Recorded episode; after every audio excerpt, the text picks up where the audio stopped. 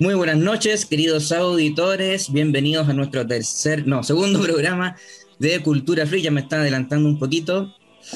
Segundo programa de Cultura Freak. Junto a nuestros panelistas de siempre, vamos a ir presentando primeramente a nuestro amigo El Perro. ¿Cómo estamos, Perrín? Oh, bien, yo hoy día, al igual que todos los capítulos, estoy muy nervioso porque este retorno de Cultura Freak, pero nada, tenemos una... Sí, te veo, te veo un poquito nervioso tomándote ahí algo para relajarte, para relajar los nervios. Esto es Naya, estoy tomando. Para remojar el buen sí. Por acá estamos con cervecita y tenemos también a nuestro amigo el Félix, que también nos está acompañando el día de hoy. ¿Qué tal, Félix? Y presentamos, y presentamos también a nuestra invitada del día de hoy, Pascale Valdés. Muy eh, buena, muy bien recibida hoy día. Aplaudan con los... Sí, sí, sí, por favor. De Cocoro Review, ¿eh? Así que más adelante vamos a estar dando todos nuestros contactos.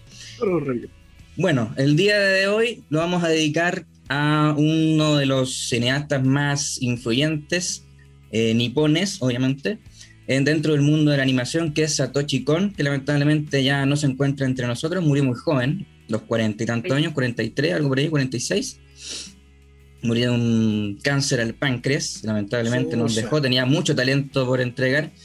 Y vamos a estar un poquito ahí hablando acerca de su filmografía y algunas cosillas más. Bien, pero ¿quién es Satoshi Kon? Cuéntanos. ¿Quién es Satoshi Kon? Contándonos eso. Parte, pártenos, parte contándonos La gente quiere saber quién es Satoshi Kon. Vamos a partir partiendo. vamos a partir ¿Pariente de Donkey Kong?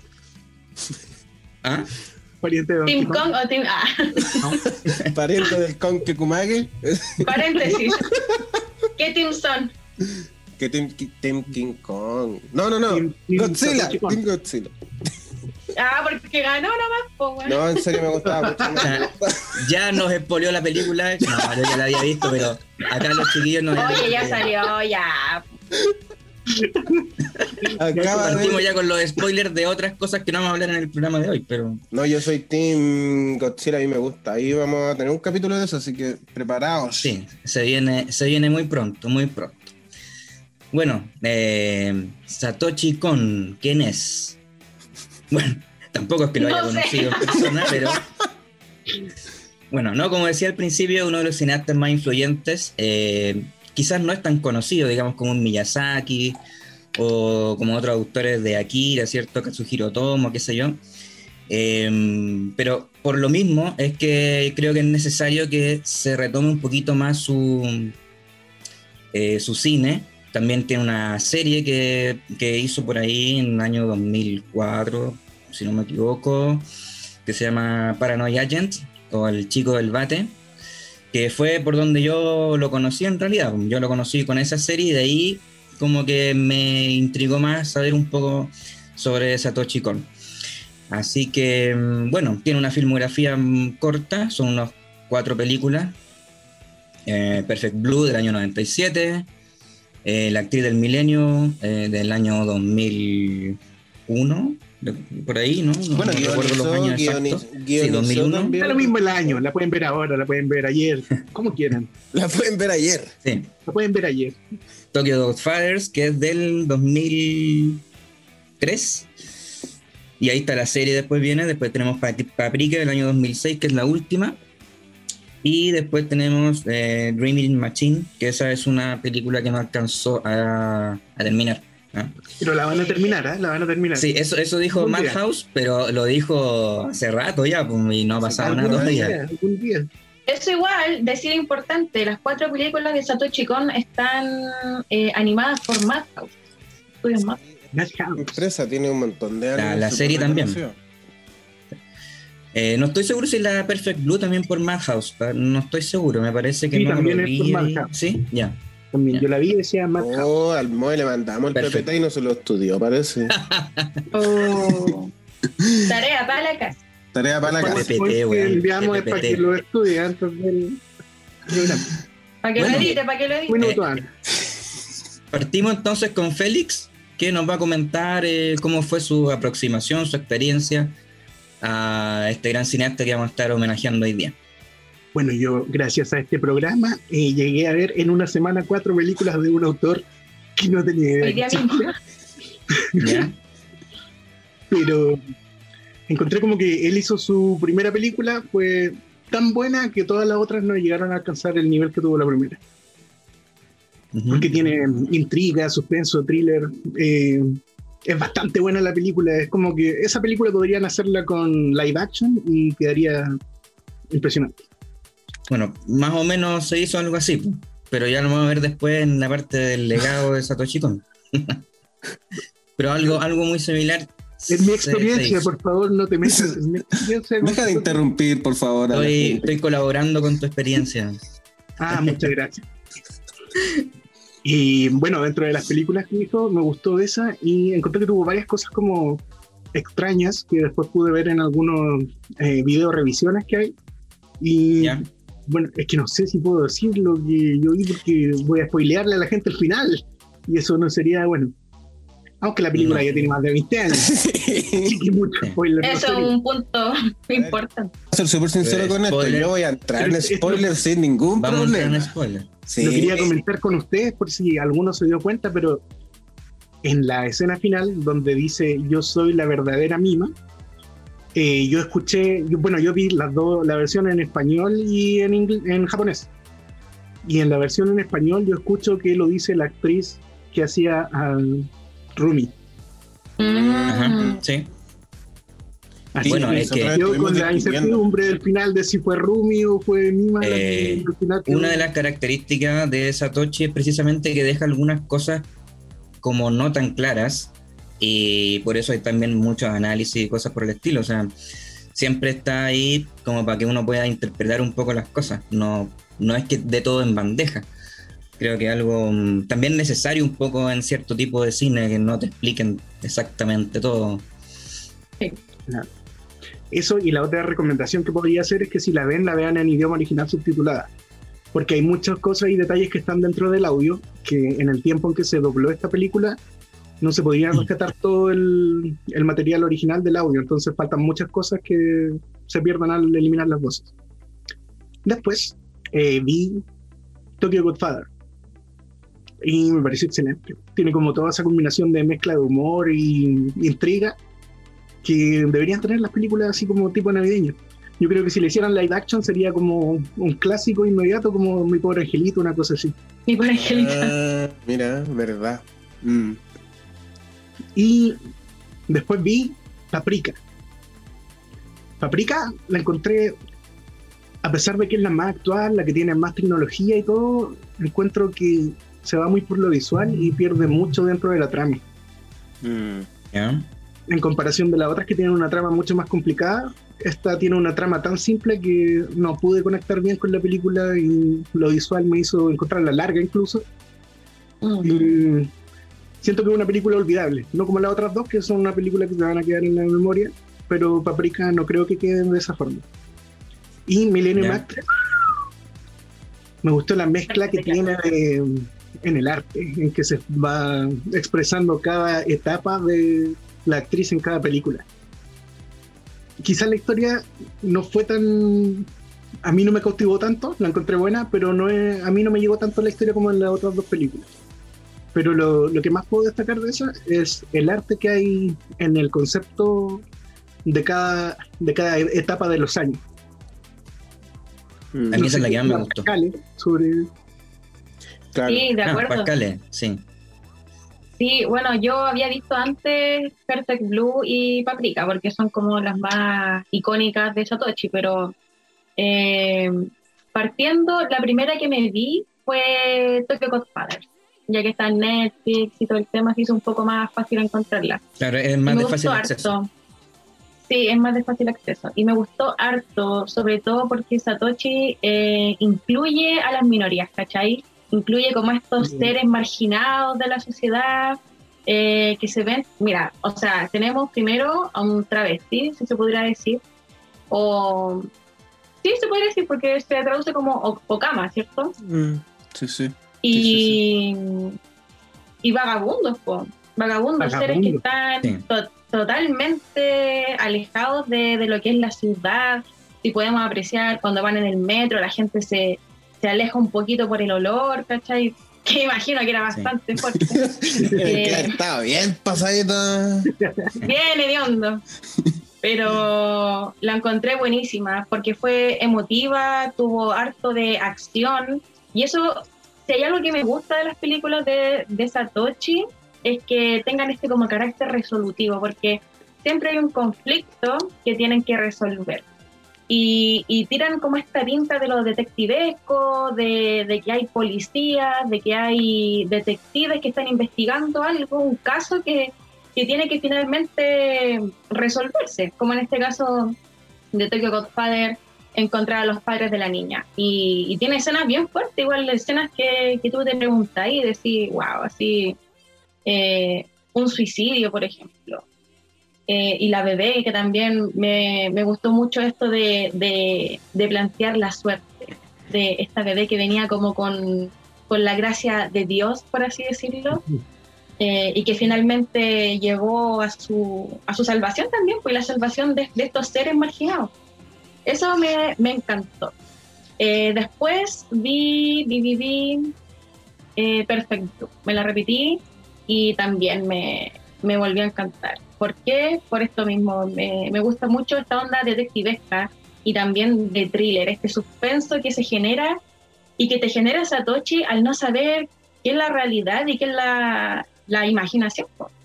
Entonces eso me parece interesantísimo eh, y también la, la, protagonista increíble. O sea, el hecho de, de, cuestionarte tu propia identidad, el hecho de, de, no saber quién eres y de también luchar, tener esta lucha interna eh, contigo misma, de, sobre tu, tus deseos, tus proyecciones, tus propósitos. Eso me gustó muchísimo y, y siempre está este suspenso de que tú, tú dices como puta, ¿qué, ¿qué, es lo que me espera ver ahora? Po? Porque si bien todas las películas son buenísimas y me gustaron, eh, Perfect Blue y Paprika me gustan mucho porque son menos predecibles que las demás. No sé si me entiendo.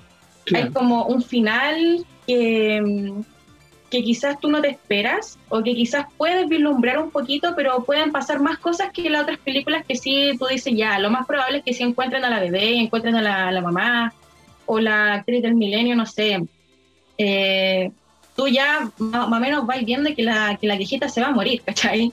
Sí, Pero que... eso me... Sí, ¿cierto? Pero eso me gusta de, de Perfect Blue y, y, y, Paprika, que son un poquito más impredecibles, porque juegan con esto de, de, de, la incertidumbre, de no saber qué es lo que va a pasar, qué va a pasar con tal personaje, ¿cachai? Eso me gusta bastante. Eh, y sí, pues me, me suman las palabras de Félix igual con Paprika, o sea, eh, encuentro que es una película eh, que quizás puede pasar un poquito más desapercibida que las demás, porque Perfect Blue fue un golpe, pero en, en el rostro, porque es épica, o sea, tiene de todo y realmente tú la disfrutáis de principio a fin. Con Paprika, si, si bien me gusta, me pasó un poquito que que me ya tirando para el final, como que era muy repetitivo todo, entonces como que ya se me hizo un poco monótona. El asunto de este sueño, que van todos caminando y siempre es lo mismo. Mm. Eso. Y al final sí. lo que hace es ir agregando como más personajes a esta como comisión de gente que va caminando. Exactamente. Um, a mí me gustó mucho Paprika, pero sí encuentro que ese punto eh, quizás puede ser un poquito como reiterativo. Y se hizo un poquito mm. como ya que repetía un poquito lo mismo, como que reforzaba mucho las ciertas ideas, como que ya no había necesidad. Puede haber sido más corta, podrían haber la tijeretía un poco más. Aunque es corta, igual dura como una hora y media nomás. Sí, bueno, pero aprovecha... podría haber quedado de una hora y cuarto. Aprovecha que estás comentando y danos tus impresiones generales también. Eh, yo partí por Perfect Blue también, eh, creo que todos partimos por esa.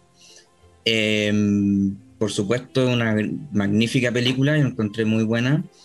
Sí, decía que es muy difícil partir con una ópera prima de una forma tan arriesgada como lo es Perfect Blue, porque es una cinta muy difícil de, de coger. ¿Cachai? O sea, es muy críptica, ¿cierto? Tiene todo este tema de los alter egos, todo el tema de la disociación, ¿cierto? Etcétera. Se mete Satoshi Kon mucho en el tema de la mente de las personas. Eh, quizás no tanto en la segunda, que es eh, Tokyo Godfather, creo que es un poco más, digamos, normal en su narración. No es tan compleja como la puede ser Paprika, ¿cierto? Que también se mete dentro del tema de los sueños y todo esto. O, la segunda película, que es La actriz del milenio, que a mí es la que más me gustó. Creo que es como la más emocionante. Eh, y también del estilo de narración, me encantó también la de Millennium Actress. Eh, no lo había visto mucho en otras películas, esa, esa forma de, de, la- a la vez ir contando sus historias, pero como contándolas a través de sus películas, ¿cachai? Porque, bueno, la historia es que van a ver a esta mujer que ya está retirada de la actuación, que también hay un paralelismo con la primera película, ¿no? Porque las dos primeras tratan sobre temas de, del cine dentro del cine, ¿cachai? O sea, en la primera también veis el tema de la industria, del cine, cómo funciona, eh, también se ve en la segunda, pero ya como todo lo contrario, sino cuando ya está todo acabado, ¿ah? el, estudio ya no está en funcionamiento. Y, todo lo contrario, la, primera película es una niña que quiere ser o quiere o no quiere, bueno, eso ya depende de cómo lo veamos, pero iba a ser actriz y en este caso en la segunda película es una actriz que ya está en el retiro. Y esa mezcla entre la realidad y las películas que ella hizo, creo que me- a mí me, me gustó mucho eso. Y también me gusta bastante el tema emocional de la película porque es muy potente el final también, está lleno de metáforas y todo eso. Esa para mí es mi favorita. Después me gustó Paprika, creo que también visualmente también es muy potente, como ya se había mencionado. Eh, también me gustó el argumento, pero claro, eh, bueno, ahí se pueden hacer algunas, algunos alcances en cuanto a la repetición que estábamos hablando antes. Eso como básicamente en general. Eh, Perro, no sé si quiere también dar sus impresiones personales. No quiero. No, No, No, ¿para qué? No ¿Pa' vamos a extender. ¿para Eh, qué? sí, mira, yo también ha- hagamos un comentario, yo voy a hacer un comentario más bien general para que eh, luego, bueno, comentemos nuestros top, así como más, más, más concretamente. Yo creo que acercarse al cine de Satoshi Kon también es acercarse a un cine bien desafiante para el espectador, porque te, exige mucho, te exige estar pendiente de un montón de cosas, te exige también estar estar eh, pe- pegado a la pantalla, sobre todo, eh, eso puede ser eh, a través de la trama, por ejemplo, como Perfect Blue, pero también puede ser a través del apartado visual, como en Paprika, que Paprika es verdad que no tiene una trama tan absolutamente compleja, sí tiene sus complejidades y tiene sus misterios y qué va a pasar, qué sé yo, pero yo creo que ahí eh, lo más destacable tiene que ver con el apartado visual, o sea, el, el nivel de la animación, el nivel de- del, eh, del manejo de, de los ¿cierto?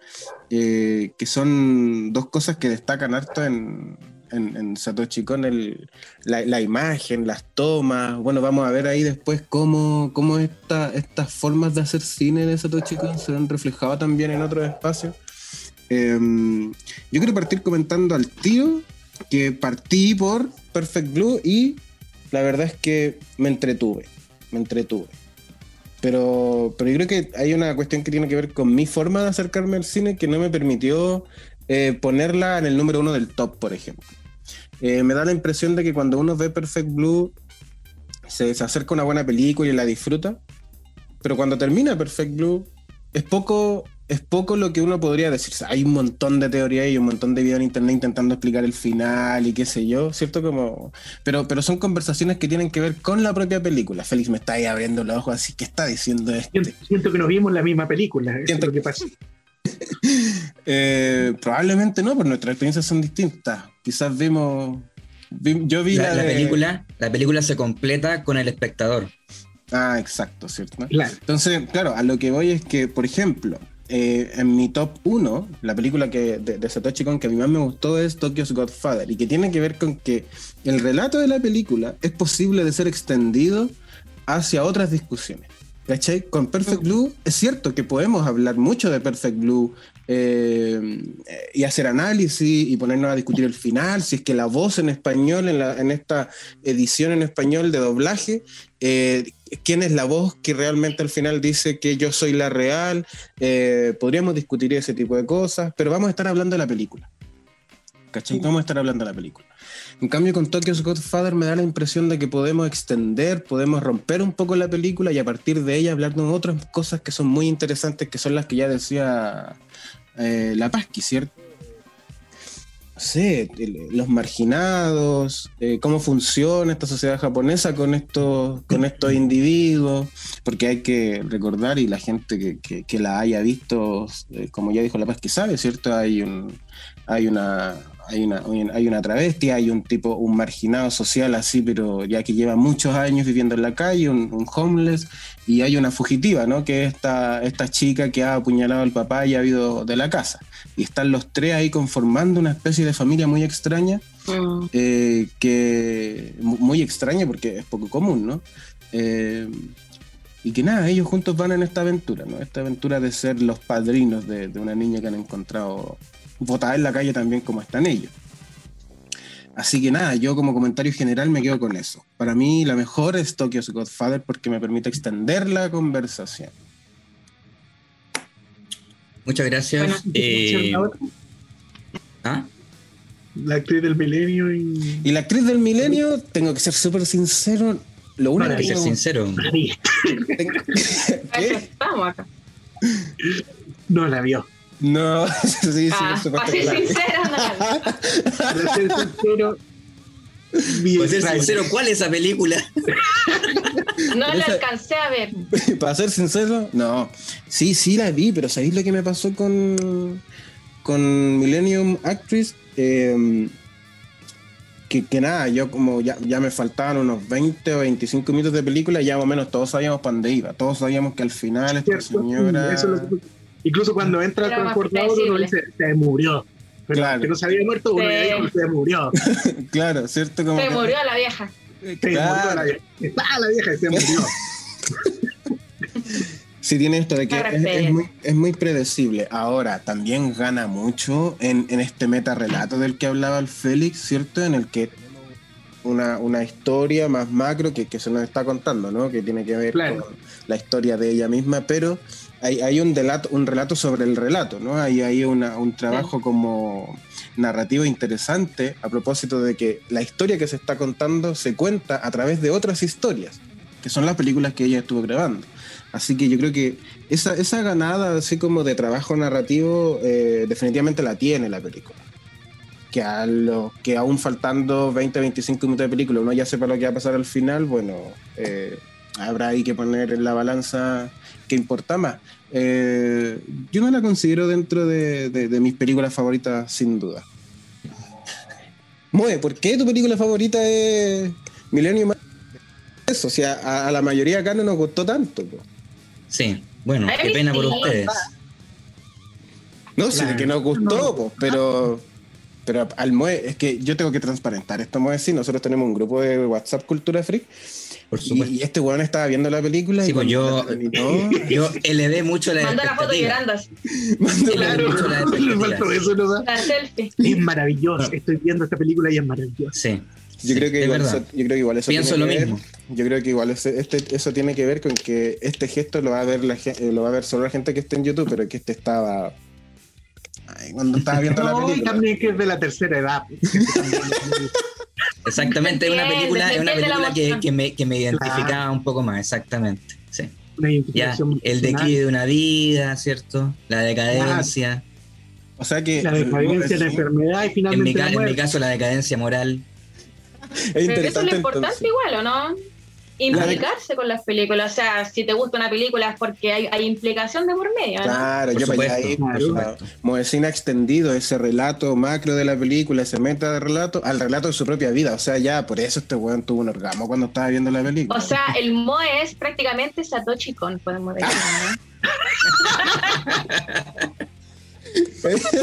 ¿O no? no. Satoshi Hara. Satoshi Hara. Satoshi justo se muy. Satoshi Hara. Satoshi Satoshi Hara. Satoshi Hara, pues weón, qué weón. Satoshi Sánchez. Satoshi Hara. La Moesina defiende, defiende Millennium Actress. Eh, no, no, me- yo no, no, no me defiendo las películas. Yo no puedo defender las películas, cada uno tiene su... No, Su- pero su gusto, pero- la gente cada uno tiene su opinión. Se Por siente supuesto, identificado más por por. supuesto. Ya, pero no seas amarillo, sí. ¿Por qué te- Detállanos eso. Detállanos porque te gustó. Pero-. Eh, no, ¿Cómo le me, gustaron varias cosas. Me gustó harto la, la animación con la cual fue hecha. Me gustó mucho eh, ciertas escenas que tenía una banda sonora que hacían un cambio de ritmo que me encantaba. Eh, creo que tocó el corazón. ¿cachai? A mí me toca el corazón y me compran fácilmente. Eh. Con todas las películas, ¿cachai? Yo soy de los que llora viendo las pelis y soy así súper llorón. Entonces, claro, son cosas, son experiencias distintas nomás. po, weón. Me gustó la temática, me gustó también los homenajes que hizo también a varias películas de mm, Ah, sí, eh, clásicas. Eh, salí por Godzilla, ¿cachai? Entonces, mm, y también otras películas de, ¿cómo se llama este? Kurosawa, ¿cachai? Algunas películas de Kurosawa que también las homenajeó. Eh, y, y no lo hace solamente en esa película, ¿eh? lo hace en todas las películas, mete mucho homenaje. De hecho, en la película de Paprika se ve también andando en una nube voladora con un báculo Mm. en la mano, o sea, ¿cachai? Le gusta eh, meter algunas Sí. referencias de muchas cosas. Bueno, aparece Tarzán y toda la weá, que, que es lo más evidente, ¿no? Que casi al principio de la película se ve. Pero le gusta eso de, del cine dentro del cine, hacer referencia. De hecho, en- creo que en Paprika también se ve Tokyo Godfathers en una. En, en el En cine, ¿no? Que está así. Sí, Sí, le gusta todo. Actress, le gusta ese- ese juego. Todas, se ven todas. Sí, Sí, salen claro. todas. Ah, ya saben todas, ya, ya. Sí, sí, sí. Sí. Bueno, Pone más atención. Bueno, Oye, y eso que es tu yo, favorita. yo quiero hacer un no, alcance. pues weón, salen Paprika, no salen. quiere hacer un Ya. alcance. Ah, ah, perdón. Sí, perdón, no sé si se, si se percataron, pero um, a mí me, me pareció súper curioso que eh, tanto en Tokyo Godfather como um, ¿cuál es esta? Sí, la actriz del milenio, la guaguita con la con la con el personaje principal se llamaban parecidos, o sea, una se llamaba Kiyoko, Kiyoko, y la otra se sí. llamaba Chiyoko. Y tenían Oh. ambas el, lun- el lunarcito abajo del ojo. Mira, la Mira, vista qué interesante. de- Estamos hablando de una franquicia con. Con un multiverso. con- es que no es multiverso, ¿Estás es el mismo universo. multiverso. No, no. es el no. mismo universo, no es No puede, es que Claro. no puede ser el mismo universo. A ver, discutamos esta wea bien. Debe ser Es el que- mismo universo porque la, la viejita era viejita en la edad donde la otra ya era una recién nacida. pues. No, Ya, pero po. es que espérate, po. Y Paprika, la ¿dónde la temporada. metí? En Paprika, el, al final, el director, o sea, perdón, el detective camina y también ve los carteles de, ve los carteles de Millennium Actress, ve los carteles de Perfect Bien. Blue. Y de hecho, eh, yo estuve buscando información porque pa- pa- hay que documentarse, gente, hay que documentarse cuando uno quiere hacer una wea, pues hagamos una wea bien hecha. Eh, Agarra, agarra. ya, pero por favor. ¿Para qué salís, po, weón? ¿Para qué No. Eh, de No hecho, uno- un dato muy interesante de la película Paprika es que ustedes, bueno, se fijaron que este tipo cuando decide entrar al cine, no supera su trauma y ya va a entrar al cine, eh, ve ahí Millennium Actress, ve varias películas que son las de Satoshi Kon y entra a una, pero no, no elige una de las que había ahí, entra a otra. Esa otra película que había ahí, a la que él entra a, a comprar el ticket, es la película que Satoshi Kon no terminó de realizar. ¿Ya? Ah, ya. Entonces, eh, ¿qué pasa? ¿Qué pasa? El, universo, ¿cómo ocurre aquí esto? ¿Cómo ocurre aquí esto? ¿Que el universo de Paprika es entonces el, el, el, bas- el basal, digamos? ¿Es entonces el, el- es el original? ¿Ese es el mundo real? Pero hay que ver lo que pasa ahí, ¿no? Sí, a mí se me hizo más como, como una especie de reencarnación entre esas dos, dos, dos personajes, ¿cachai? Entre Chiyoko y Kiyoko, porque hay, hay que decirlo, o sea, hay, hay- es como mucha coincidencia eh, que los nombres se parezcan, que ambas tengan el lugar- lunar. Bueno, de hecho, Tokyo Dogfathers es una película de coincidencias, entonces no es que Satoshi esté como obviando eso, digamos que le gusta también el tema de las coincidencias, es posible Sí. que lo haya hecho, lo haya hecho, lo haya hecho así también a propósito. a propósito, obviamente, y con, con su qué, ¿no? Sí, Pero muy, pero muy interesante esto porque uno podría articular las películas de Satoshi Kon ¿no? en un trabajo un tanto más serio ahí de, de, de- de comentar y que análisis. ¿Podría uno articular las películas de Satoshi Kon en una especie de universo más o menos establecido considerando que los personajes ven que existe esta película. O sea, son, son, hay ahí algo muy, muy, muy articulable. Bueno, estábamos hablando de Tokyo Godfathers, que se hablaba mucho acerca de los marginados y todo. Claramente en esa película igual nos muestra un Tokio que no se muestra muy mucho en, ni animación ni en ninguna parte, ¿cierto? Se nos muestra casi siempre un Tokio como mucha tecnología y cosas así, y acá nos muestran, claro, ese Tokio que no se muestra, que es un, el Tokio que está ahí en las calles, el Tokio sufriente. Eh, creo que eso también hace grande a Satoshi porque eh, se mete ahí con la, con la diversidad, se mete con cosas que después llegan, ¿ah? llegan después, porque mira, el, tema de, la homosexualidad pegó fuerte con Secreto en la Montaña, que es posterior, que es posterior a esta película. ¿ah? Secreto en la Montaña del 2005, si no me equivoco, que también es asiática, de Ang Lee, el director chino. Entonces, mm, por Asia se, viene todo. Parece que por allá llega la cosa. Bueno amigos, ahora vamos a estar eh, compartiendo nuestras redes sociales. Vamos a partir obviamente por morrocola.radio en Instagram. Eh, las redes sociales de acá, también tenemos un Instagram de Cultura Freak, ¿cierto? El, perrito acá lo hizo, está recién, recién salió del horno. Oye, ese Instagram es un neonato, así que vayan a darle cariño, eh, vayan a seguirlo, es cultura.freak cultura.freak está recién partiendo, así que nada, vamos a estar haciendo cosas. Vayan a darle su rebustia. Vayan ahí a darle su, su Su Félix, tus redes sociales para que la gente pueda acceder a ti. Por Instagram, ¿cómo soy yo? Arroba Mr. y tengo un Instagram de figuras, es arroba Toy Pictures Chile. ¿Y las redes sociales de Pascale? Sí, mi Instagram personal es arroba kuroi.ame. Para los que no saben japonés, es lluvia negra. Ah. ah. Em, y mi Instagram de reseñas, info, datos de anime es kokoro.reviews para que le vayan a dar follow. Muy buena, yo ya la estuve ahí mirando un rato. Y ya lo seguí también. Eso, vayan al blog porque hay buenas reseñas. También estuve en el blog. También anduve por ahí. Ah, Sigamos entonces, estamos en. Los blogs en Tokio todavía dan buenas. Los blogs siguen siendo buenos, todavía tienen buenas visitas y todo.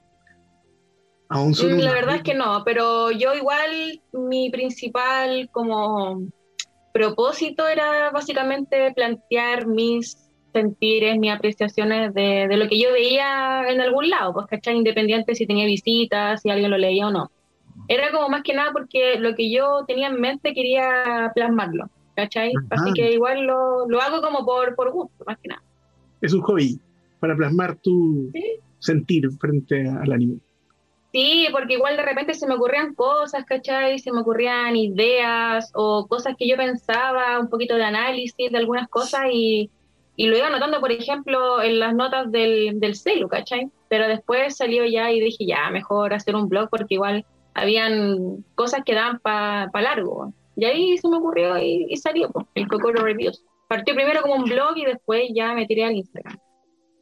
Así que vayan a seguir esa gran cuenta, es súper buena y está siempre actualizando los datos. Yo me informo gran parte por ahí, así que nada. Yo, yo sí leo, yo sí leo blogs, es que son contenidos distintos, o sea, uno encuentra y mm. cosas diferentes, no encuentra en YouTube o cosas así.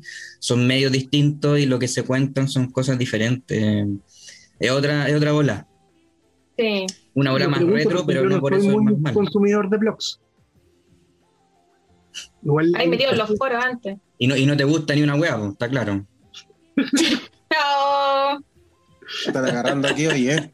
Qué terrible. Oye, me trata el programa. Qué agresivo. ¿Por qué estás así? Oye, volvamos a las películas. Pues, sí, sí, sí. Ya. Claro, Oye, yo quiero decir algo. A ver, Sí, de, de Tokyo Godfather. Algo que me impactó igual y que igual se, mm, se sabe un poco y que se ha visto en otros animes o en producción animada de Japón, eh, es la brutalidad que de repente pueden eh, mostrar a la sociedad, ¿no? Eh, me impactó mucho esa escena de cuando ya se muere este viejito vagabundo eh, que de por sí igual es bastante cómica esa escena porque me, da, me dio risa cuando se muere y el otro piensa que es que está muerto, pero en verdad no está muerto y, Y abre los ojos y se toma el, último cortito. Sí, sí. Ese chiste eh, estuvo muy bien hecho. Estuvo bueno, sí. Yo me harto. Eh, pero después cambia, porque llega toda la, brutalidad de esta sociedad que viene con estos jóvenes a limpiar mm. las calles, ¿cachai?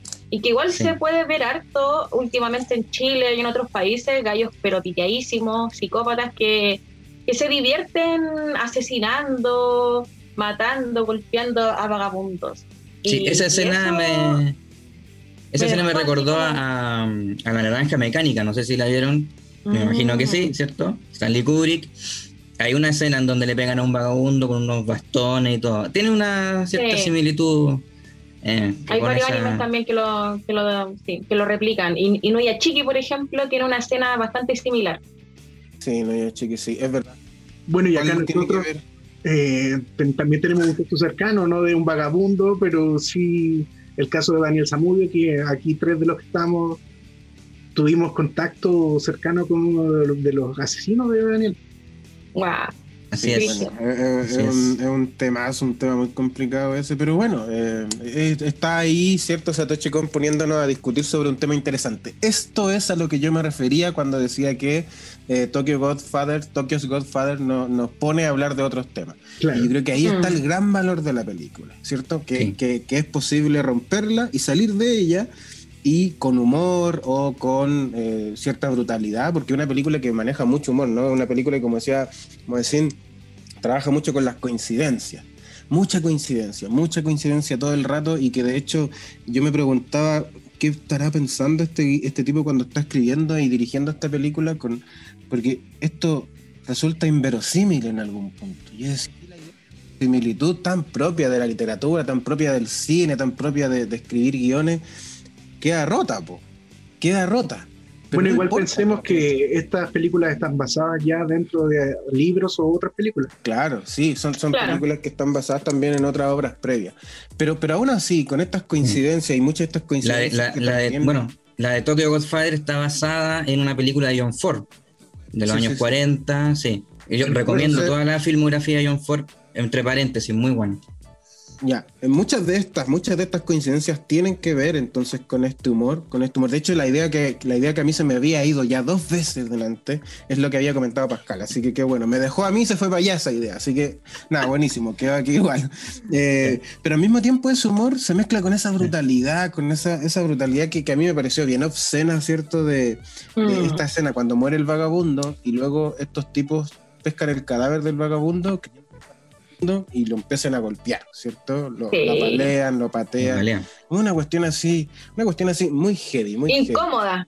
Incómoda de ver. Incómodo de ver, ¿cierto? considerando que además la película te traía eh, con, otra atmósfera, porque venía uno riéndose un mm. poco, uno venía con un poco de pena y lástima con ciertas situaciones que te han mostrado, pero nada tan brutal como eso. Entonces, nada. Es el quiebre, sí. El humor era necesario en esa película. Mm está muy bien dosificado, está muy bien tratado todo, porque es un tema brutal, duro, ¿cachai? De las calles con una niña. Y el humor hace que la película sea un poquito llevadera, ¿no? O sea, estamos viendo una weá eh, heavy, pero el humor hace que podamos soportarla muy bien, ¿ah? de principio a fin. Y también es interesante eso porque uno se da cuenta que Satoshi toca distintos géneros en sus películas ya sea la ciencia ficción en Paprika, ¿cierto? El tema más introspectivo en Perfect Blue, ¿cierto? Como temas ya mentales. Y acá el humor, ¿cierto? Eh, le gusta también tocar varios, varios géneros y eso tampoco es muy sencillo de, poder realizarlo con éxito. Pero sí o sí hay algo que todas a mí me, me parecieron que tenían en común, que esto de que los protagonistas o los personajes que estaban implicados en la historia eh, tenían que resolver algo consigo mismo, ¿cachai? Darse cuenta de que valían, darse cuenta de que tenían un propósito, darse cuenta de que tenían identidad, ¿cachai? De que eran importantes, básicamente, de que tenían un anhelo, por ejemplo. Eh, eso a mí me gustó mucho, de que Satoshi Kon eh, intenta plasmar este, este sentimiento de, de, que sus personajes tienen algo que resolver consigo mismo y eso me pareció, pero increíble. A mí me llama mucho, esa fue una de las weas que a mí me hizo pensar en que Tokyo's Godfather, o, me hizo tomar la decisión de que Tokyo's Godfather es mi película favorita de Satoshi Kon, trata mucho ese tema, mucho ese tema del perdón, y hay unas frases muy icónicas, por ejemplo, la que, la que dice la, señorita Hannah, ¿no? que es esta travesti que, encuentra al niño, eh, y que dice que ella va a buscar a la madre del niño, y si esta madre logra convencerla a ella de, con, la idea detrás de haber abandonado a la niña, eh, si la logra convencer, entonces ella la va a perdonar y al mismo tiempo va a perdonar a su madre, a su, a su propia madre, de haberla abandonado a ella. Eso es hermoso. eso, eso, eso, es fantástico porque son personajes que tienen conflicto y necesitan ser resueltos. De hecho, la niña, la niña esta fugitiva que apuñaló al papá, también está buscando un perdón, pero ella no quiere perdonar, ella no es que necesite perdonarse a sí misma, sino que necesita que su papá la perdone por haberla, por haberla apuñalado, ¿no? Porque eso lo comete también. Por un gato. Por un gato. Por un gato. Por una, por una, que se le perdió, porque se le perdió su gato, Por un maldito gato, ¿cierto? Entonces. Y este. Eh, y ya sabemos que da a los gatos. Bueno, pero eso no lo digamos porque si no me van a, me van a linchar, porque ahora están de moda. porque ahora están de moda los gatos, entonces hay que quererlos. Eh, y, yo tengo un gato. y Gin, Gin, ¿cierto? Gin también necesita ser perdonado, pero él necesita perdonarse a sí mismo por lo que hizo. Es un tipo que está mm. huyendo, es un tipo que está huyendo de su pasado y es un tipo mentiroso que a través de la mentira también logra convivir con esa nauseabunda realidad que lo rodea. Entonces, claro, en algún punto, Hannah, Hannah la señorita Hannah, eh, hace la, estrategia del logro rojo y el logro azul, ¿no? Que ella comenta cuál es la historia del logro rojo y el logro azul para que este tipo pueda perdonarse a sí mismo. Eh, al mismo tiempo entrar en contacto con su hija. No vamos a contar cuál es la historia del logro azul y el logro rojo para que la gente vea la película. Así que, nada. Sí, también. Amo. Bueno, y al final, al final eso es lo que hace que cada uno cada el espectador se identifique con la película porque todo el mundo tiene problemas que resolver. Todos tenemos problemas que resolver hay muchas cosas que no hemos resuelto con nosotros mismos. Ay, el Moe, yo no. Su cara de yo no, no tengo ningún problema. y el ver el viaje. Pensé, que no estaba al aire, pensé que no estaba al aire. El ver el viaje de los personajes en la película y que finalmente, porque al final todas las películas tienen un final feliz, porque todos logran resolver los problemas personales que tenían cada uno. Mm. Eso como que te da esperanza a ti de que tú a lo mejor también puedes resolver los problemas que tengas en ese momento que estás viendo la película. Y no, es mm. tremendamente motivador. Por supuesto. Qué terrible. Algo que, algo que es distinto, por ejemplo, en Millennium Actress. En Millennium Actress eh, tiene una, muerte al final, ¿cierto? Que, que, no, es tan, no es tanto un final feliz. Yo no sé cómo lo, cómo lo consideraron ustedes. Yo creo que ahí la mm. felicidad está en que, este, este gran admirador de. Este gran admirador de esta actriz logra entrevistarla y logra conocerla, ¿no? Y se involucra mucho con ella también en el relato que ella hace de sus vivencias y sus películas. Pero, es una mujer que vive en la desesperanza y muere en la absoluta desesperanza, eh, o, no, muere esperanzada de que ya en la muerte va a poder encontrarse con... Y eso es terrible, es terrible porque Sí, porque ella vive toda su vida pensando que quizá el, hombre que amó y que vio con suerte dos veces eh, estaba vivo y que lo iba a encontrar. Entonces yo decía, hoy si yo fuera ella o, en el caso de ponerme en su lugar, qué terrible sería vivir con una esperanza, con un amor imposible o con un amor lejano. Eh, y que te lo arrebaten, que te lo arrebaten por distintas circunstancias de la vida, ¿cachai?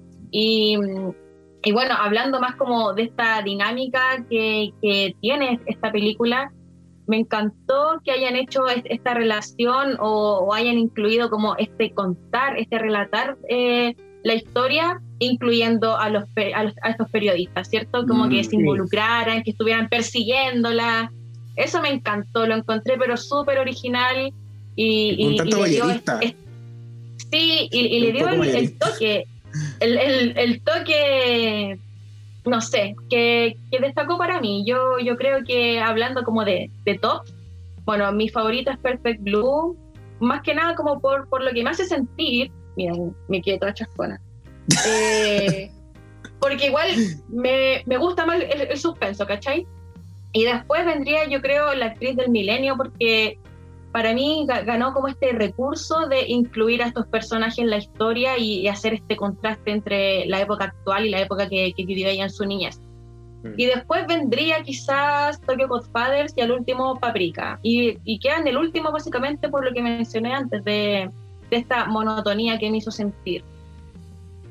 Hay algo, yo quería comentar algo con respecto a Millennium Actress y tiene que ver con, con la idea de la guerra. O sea, eh, las guerras y las batallas, como, como esta, esta chica o esta, esta, esta actriz eh, en los distintos escenarios en los que se mueve siempre hay un conflicto bélico, siempre hay un conflicto político que, mm. que, se la traga un poco y que hace que también su, su amado no, no, esté, no esté cerca.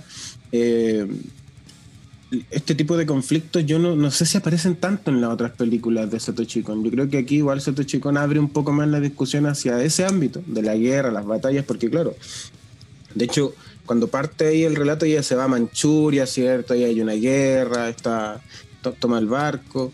Yo no sé cómo, cómo ven ustedes ese tema a propósito sí, de, ahí, ahí, ahí se ve que también toca el tema político, ¿no? Porque hay un tema político ahí de, del gobierno, ¿no? De opositores al gobierno, que este la persona de la cual esta chiquilla se enamora, ¿cierto? Es un opositor al gobierno, está huyendo y al final lo torturan y lo asesinan, ¿no? Entonces el tema político también ahí diría que es donde más se nota y se abre eh, para que se pueda, digamos, tomar alguna posición. O sea, aparte de hecho la película hablando de que está en un régimen de derecha, o sea, directamente habla de temas así políticos, ¿cachai? Lo, lo introduce de forma no solapada, sino que se muestra, ¿cachai? Un tipo ya que está huyendo eh, de estos, no sé, milicos, ¿cierto? Lo que sea, ¿no? Y se ve a, lo largo de toda la película, ¿no? Que diferentes épocas, pero siempre hay temas de guerra, eh, temas de persecuciones, ya sea, creo que hasta una parte así como media ninja, donde hay una mina que desaparece y todo, aparece en otra parte, ¿no? Eh, hay una bruja que por ahí aparece también, que es bien críptico esa weá, porque he visto que no queda muy claro quién es, si es ella misma, si es una imaginación de ella, pero como de un subconsciente. Bueno, como dije anteriormente, le gusta dejar también algunos cabos no cerrados para que uno pueda adentrarse ahí. Para que podamos tener estos programas, porque si no diríamos, oye, qué buena película. Sí. Gracias, Satoshi. Gracias, Satoshi. Te agradecemos desde acá. Un besito. Un beso al cielo. Un beso al cielo, Satoshi. Félix, ¿algo que comentar con respecto a Millennium Actress? Lo que más me gustó fue el arte, el arte sobre todo de la parte del Japón feudal. Es como que yo siempre había visto cuadros donde aparecían estas geishas y verlo como en movimiento me, me trajo satisfacción. Es un gran apartado, yo creo que Satoshi Kon trabajaba con mucho, trabajaba con mucho entusiasmo todo este asunto de los colores, todo este asunto de eh, también, eh, bueno, aquí las películas de época van, van también. Yo diría que mm, Perfect Blue y Tokyo Godfather tienen una paleta de colores más opaca mm. que, que, el resto, quizás también por el tema, porque Perfect Blue es más siniestro, eh, Tokyo Godfather es más brutal y las otras películas yo sí creo que tienen otro tono distinto, no es tan tanto como los otros. Quizás por eso también eh, sí, le, juega con ese con esa paleta de colores. Es como esta dualidad o esta, este contraste que hay entre Hunter del 2011 con el del 99, ¿cierto? hay un ambiente más, más, más oscuro y el 2011 es totalmente lo contrario, o sea, es deslumbrante, brillante. Me gustan las dos en todo caso, ambas. a mí también, me encanta. Es que las dos tienen momentazo, weón, increíble. Ya, pero ese no es el tema de hoy. no, no, no, no. No lo vamos a dejar para otro tema porque lo yo, siento, no estoy de acuerdo con usted. yo no estoy de acuerdo con usted, así que ese va a ser. Chao, chao, perro, contigo. Vamos a estar hablando. Oye, qué pesada la vieja, oye. ¿eh? Qué pesada la vieja. la vieja. Qué amargada la vieja. Vamos a estar hablando en otro capítulo sobre remasterizaciones o remake. Yo creo que ese va a ser un buen Espero que me inviten. Vamos a estar viendo a quién invitamos porque si te gusta Hunter X 2011 parece que no. Ambas, ambas dos me gustan. Bien, oye, O sea, yo tampoco estoy invitado. Voy a hacer ese programa solo. Gente que, gente que quiera participar en ese programa, hábleme, mándeme un mensajito allá a cultura.freak y ustedes construyen este programa. Oye, volvamos a. ¿En cuál película estábamos? Eh, A, a- a Perfect Blue no la hemos tocado tanto. Yo creo que es la más Ah. compleja. La Yo creo que dentro de las tres, de las cuatro es la más eh, difícil de acceder. Eh, lógicamente, Entenderla como hablando- que tienes que buscar un, un- un análisis en Google así. claro, tenés que googlearla. Explicación de Perfect Blue. mínimo, a mí no, mínimo, a mí no me o sea, pasó eso. Yo no, la entendió completamente de de-. Yo la, claro, yo lo entendí. Sí. Todo lo que pasó y lo que hice en, en los análisis, yo ya lo había entendido. Mm. Sí. Como que no- Félix partió la película y dijo, ah, predecible, dijo, predecible. Increíble. El final Terrible. predecible, todo. Yo Rumi, y así terminó. No, ya, dale, dale, dale, dale. ¿Qué estáis hablando? No, pero me, me pasó eso, que me quedó súper clara la película, no, no tenía así como... Claro, sé que hay partes donde te confunde porque eh, el personaje principal está tan confundido que logra confundirte a ti dentro de lo que está pasando dentro de la película. Pero eh, siento que todo lo que va pasando y las confusiones que va teniendo se van aclarando dentro de la misma película. Entonces, cuando vi un Sí. par de análisis, como para decir, eh, ¿por qué? Porque vi un análisis que era muy largo, que duraba como 50 minutos. Y dije, Para ¿para eso qué? ¿Lo viste la película. entero? Para eso ¿Lo veo la película, entero, no? claro, cuando, cuando lo vi la Ese primera contó la película. Y igual lo vi por si acaso, para ver qué tan compleja era lo que había visto la otra persona de la película, pero no. No fue nada. No era para análisis. Era lo que ya había visto. ¿no? Era puro relleno.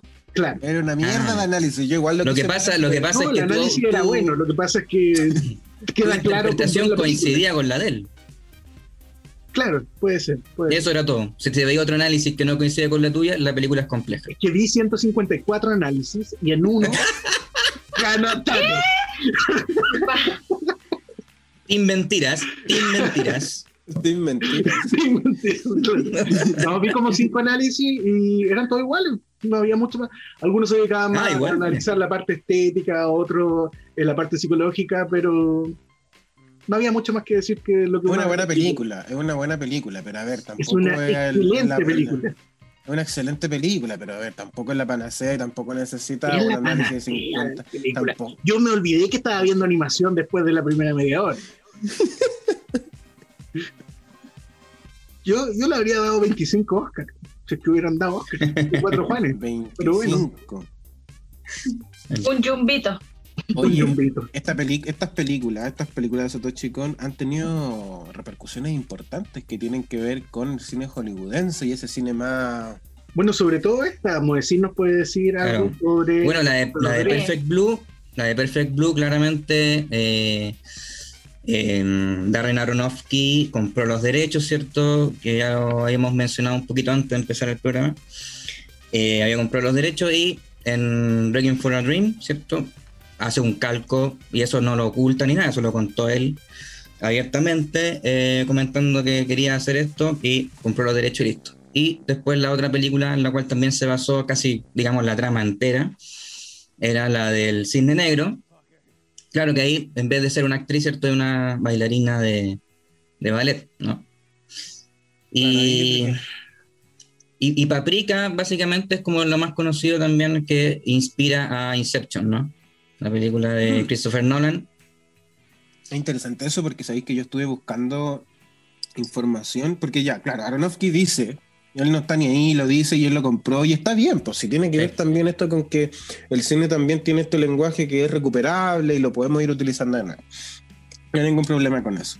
Pero, pero yo busqué, no sé, bueno, si la gente que está escuchando el programa, incluso ustedes mismos, eh, yo busqué entrevistas donde Nolan se refiriera al asunto y no encontré nada. Yo, eh, yo no, no sé si el tipo en algún momento ha dicho algo con respecto a eso, porque hay dos momentos, al menos, dos momentos que son calcados Son un calco de, de la película. Sí. Son un verdadero calco. O sea, cua- eh, eh, la escena del pasillo, bueno, la escena de los vidrios y el espejo, son exactamente Sí. iguales. Eso, a ver, está bien que, que uno se pueda inspirar y uno pueda decir, mira, A ver, eh, Inception también convengamos en que es una película súper distinta a Paprika en muchos sentidos. Tiene un apartado visual súper distinto, la trama es muy distinta, ya trata el tema de los sueños y, cómo los sueños pueden solucionar otras cosas y, y, qué sé yo, pero, pero tiene dos momentos que son un calco. Y yo no he escuchado a Nolan referirse a eso. Yo no sé si ustedes han, tienen algún dato con respecto a eso. Eh, yo no he escuchado a Nolan referirse a eso, pero sí eh, se entiende de que sí, en general. Así que no me extrañaría que en alguna parte lo haya mencionado. Por eh, ejemplo, no puede ser Wikipedia. Raja tampoco. es todo original. Si uno busca, por ejemplo, en Wikipedia hasta sale, dice, uno busca en Inception y sale muy abajito, dice como que se basa en paprika y todo el argumento, mm. ¿cachai? Entonces, por lo menos está como reconocido, así. Ya. No, a, nivel, de, públicamente reconocido. no, pero a nivel de espectador, a nivel de espectador, claramente hay un reconocimiento, pero yo no sé si Norlan ha dicho algo, porque por ejemplo las hermanas Wachowski, las actuales hermanas Wachowski, eh, también les tuvieron que sacar a palos que se habían inspirado en Ghost in the Shell para hacer Matrix. Entonces tampoco sería extraño que, que eh, un director como Nolan no esté reconociendo que, mm. que esa pero yo, pero yo digo que sí lo tiene que haber reconocido. Yo creo que yo digo que sí lo tiene que haber reconocido. Habría que buscar más información con respecto a eso. A ver qué Voy a llamar a Christopher Nolan. Llamémoslo en vivo, llamémoslo en vivo. Llamémoslo en vivo. Tenemos un contacto. Tenemos un contacto. Mándale el link de la reunión. Tenemos un contacto con el primo de Nolan. Jimmy Nolan.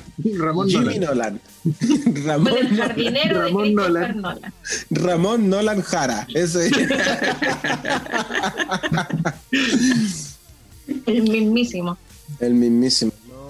Buenas películas. Hagamos un comentario final. Una ronda de comentarios. Antes de un comentario final, quería mencionar otra película que a mí me parece que también tiene harta influencia de de la actriz del milenio, que es la película de Big Fish de Tim Burton, El Gran oh. Pez, ah, donde también él cuenta una historia, ¿cierto? Y recuerdo, y, y, también lo, le pone sazón a las historias pasadas, ¿cierto? Y en este caso es como algo un poco similar, ¿no? Que también eh, se van entremezclando la fantasía y cosas que pasaron o que no pasaron y no se sabe mucho, cosas por ese estilo. Creo que también hay, hay un, algo que, que me recuerda al estilo de narración de esa película. y, que no lo, que no lo había visto yo por ahí mencionado, pero a mí me... Puede ser, pero eh, ¿sabéis qué? Pues ¿sabéis lo que mm. me pasa? Que eh, puede ser, puede ser que tengáis razón. No, no, no sé, ni siquiera he visto esa película de Tim Burton. A mí Tim Burton es un director de cine que en verdad no me gusta mucho y yo diría que no me gusta nada. Blasfemo. Eh, eh, lo voy a sacar, pero, pero, yo cuando yo cuando yo cuando vi yo cuando vi Millennium Actress no eso, eso me pareció interesante. Y gana por ahí, gana por esa, esa forma de narrar y ese metalenguaje. Ya, está bien, perfecto. Pero tampoco es algo nuevo. Si yo por eso te digo que no la pongo mm. como, como una cuestión así tan tan eh, oh la cagó su forma narrativa no porque porque la literatura está lleno de ese tipo de cosas estas estructuras de caja china donde una historia se va contando hay que ir pero es literatura literatura. Entre, literatura y cine tampoco es tan distinto. En la pintura también se ha hecho un montón, estos cuadros dentro de otro cuadro, entonces tampoco una cuestión así como demasiado, demasiado impactante. Tan rebuscado, ¿no? no, no es algo tan rebuscado, o sea, también es, algo que, incluso yo diría que eh, como en el arte ha sido bien común este trabajo de, de este trabajo de, metalenguaje y metas narrativas, ¿no? Como el de Camerón, por ejemplo, hace algo que es exactamente igual, eh, y así un montón de otras cosas. Entonces, nada, eh, yo, yo, lo encuentro súper bueno en la película, pero tampoco así como para tirarlo, para tirarle flores. Yo tampoco la encuentro tan destacable. Estoy de acuerdo con eso contigo. Pero Perfect Blue y Tokyo Godfathers me encantaron. Eh, Sí, recomendadísimas, totalmente. Yo creo que para empezar a conocer a Satoshi, a pesar de que se tiró en un principio con Perfect Blue, sería bueno quizás ver algo más piola, no tan choqueante, no sé. Eh, aunque yo vi Perfect Blue y sí, el impacto fue, fue tremendo, pero todas las encuentro muy buenas muy buenas de ver, como ya mencionamos, tienen cosas relacionadas entre sí. Eh, hay un, un, hilo, ¿cierto? Hay un hilo argumental que, que, se puede apreciar en todas sus películas. Así que totalmente recomendadísimas. Bien, Félix. A mí me gustan por lo que dijimos anteriormente sobre el, el desarrollo del personaje. Y que son pocas películas y no hay que ver tanto. No sería como las del estudio mm. Ghibli, que son un millón de películas, que aquí aunque saquen una película más, ya son cinco y de ahí no van a ver más. Entonces, eso es. Eh, muy bien, muy algo bien. Positivo, algo positivo que sean solamente cuatro. Claro, algo positivo. Cuando al principio dijimos ojalá hubiesen sido más de Satoshi, pero bueno. Qué bueno que, hay muchas películas.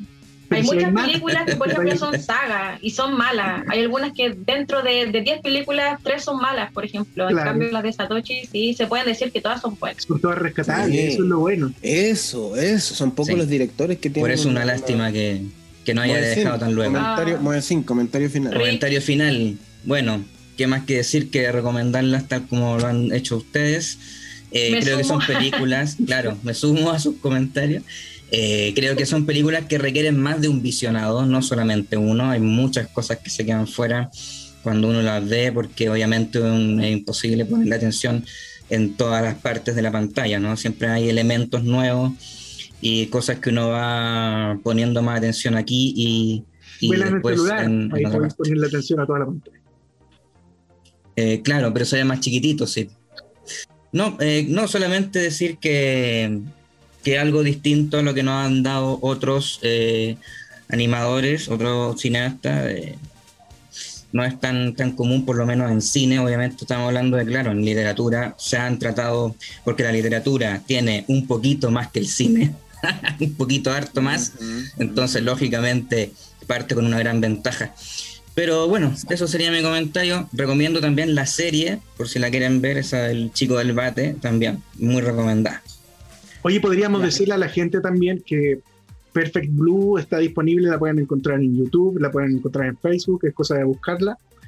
Tokyo Godfathers la pueden encontrar en Netflix. Y las otras dos películas tendrían que ir a buscarla por otras partes. Sí, a ella van a tener que entrar la, a piratear.